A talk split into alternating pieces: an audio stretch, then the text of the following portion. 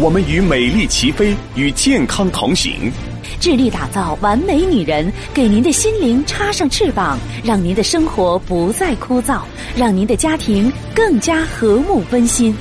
收音机前的各位好朋友，大家好，我是芳华。此时此刻，我们再度如约见面。我们的联络方式啊是微信大写字母 B 四零零零七八幺幺幺七。好，听众朋友，在这儿呢，我还要提醒大家，美丽同行新春有礼活动啊，正在陪伴着大家。无论你选择哪一款，都有更为优惠啊、更为宏大的馈赠呢，在等待着您。呃，也是咱们为大家跨年准备的一份惊喜和祝福。大家呢，不妨在线上线下积极的了解吧。好，那么接下来呢，我们跟正在关注节目的中年女性聊一聊，如何才能够留住美丽和健康，避免呢因为心神失养、肝肾亏虚而让自己未老先衰。呃，实际上养生方法有很多种，最重要的一条就是学会并保持平衡通畅。我们从中医学角度呢，大致呢可以把。这类病例分成四类：气血亏虚、颜面湿容的黄脸婆型，湿热内蕴、浊气熏蒸的青春痘型，心神不宁、肝不藏魂的不眠夜型，精血不足、冲任衰弱的停闭经型。那这些都是打破平衡的表现。嗯，其实这些都是内分泌失调造成的。这个彼此呢看起来没有关联，但是他们都有一个共同的病机，就是我们中医说的机体失去了平衡与通畅。要了解通畅呢，首先你要知道人体存在的各种道，这里的道是指道路、路径、通道，而女性常见的有气道、骨道、脉道、穴道、经道。在正常情况下，这些道都是保持通畅的。如果发生障碍，就可以有种种异常的变化。比如说，经道不畅，就会出现月经不调啊、痛经啊、不孕呀；而骨道不畅，就会出现大便干燥、浊气上熏、面色灰垢、头昏不清。如果穴道不畅，就会出现面色萎黄、头晕、心悸、失眠、脱发。同时，中医说的平衡是以阴阳平衡为大纲，统领气血平衡、升降平衡、出入平衡。如果人体平衡的环境被打破，就会引发疾病，比如说升降平衡失常了，就会导致嗳气、呕吐或是腹泻啊、腹胀。那么，在贫困的年代呢，营养不良的黄脸婆比比皆是。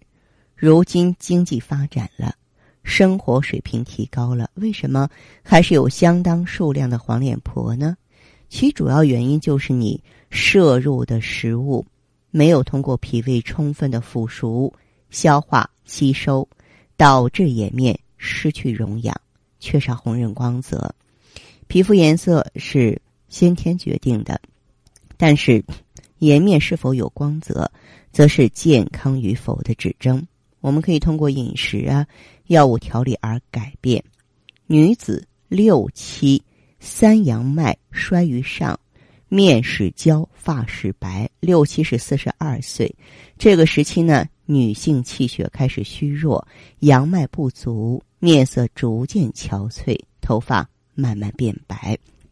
既然气血开始亏虚，那么就应该呢服用一些呢调补气血的药物，比方说黄芪啊补气生血，当归呢养血容颜啊都是可以选择的。如果是四十九岁的人，那就应该调补精血了。女子七七任脉虚，太冲脉衰少，天癸竭，地道不通，故形坏。而无子，就是七七四十九岁呢，女人必经。这个阶段最常出现的就是肝肾不足、精血亏虚啊。这个前后的话呢，可以用一些鹿茸啊、太子参。再就是我们说的心神失养，经常遇到的不眠夜啊，失眠或是多梦呢，呃，它是困扰绝经期女性的常见病，病人往往十分痛苦，有的伴有脱发、抑郁啊，都是由于心的气血不足、心神失养，或是肝肾精血亏欠、魂不守舍。导致失眠多梦，那么失眠多梦呢？啊，经常呢是同时出现的，而且有的人喜欢做噩梦，梦见鬼怪啊，非常恐惧。这个是肝血虚、肝不藏魂所致的啊。这个时候的话呢，我们就应该调节了内部气血，然后呢外调经络。刚才我们说到了。种种的不平衡、不通畅啊，所以在这个解决平衡通畅问题上呢，大家可以多做罐疗、灸疗，疏通特定的经络，比方说女人的肝经、肾经、任脉、督脉啊、带脉，这些都是要考虑的地方啊。所以女人呢，对待养生方面一定要仔细一些、专业一点。我们马上请进这位听友的电话。好的，喂。你好，这位朋友，我是方华。哎，你好，方老师。哎，电话接通了，请讲。嗯嗯，你好。嗯。我听过您讲的几期节目，我觉得您讲的真的，呃，挺有说服力。这位女士，你把电话的声音调大一点，好不好？啊，就是说嘴巴离话筒近一点。你说你的情况。嗯，好的，好的。嗯。嗯，黄老师。哎。就是，啊，我也想想让您帮我调理一下。身体身体，我觉得我身体方面也有一些问题。嗯，你身体出什么状况了？啊，你看我今年不是二十六了吗？嗯，二十六了。从小，对，从小到大，反正就一直非常怕冷。特别怕冷啊。对，然后尤其是冬天，就是比别人穿的都厚。别人穿一件，我穿两件；别人盖一床被子的时候，我盖两床。嗯。就是特别怕冷，手脚冰凉。手脚冰凉。嗯嗯，人家都说我什么寒冰掌，是吧？对，然后还有情况就是，呃，经常感觉后背冒凉气。嗯。然后，嗯，天气稍微一变，然后，然后一冷的话，脸色还有嘴唇都发紫。嗯。然后还有就是，经常容易发烧啊，感冒，免疫力特别低。就是说，免疫力很差，对不对？对对对，嗯，所以我特别害怕过冬，而且天气你看越来越冷了。特别是这段时间，北方暖气还没有来，咱们最难熬的时候。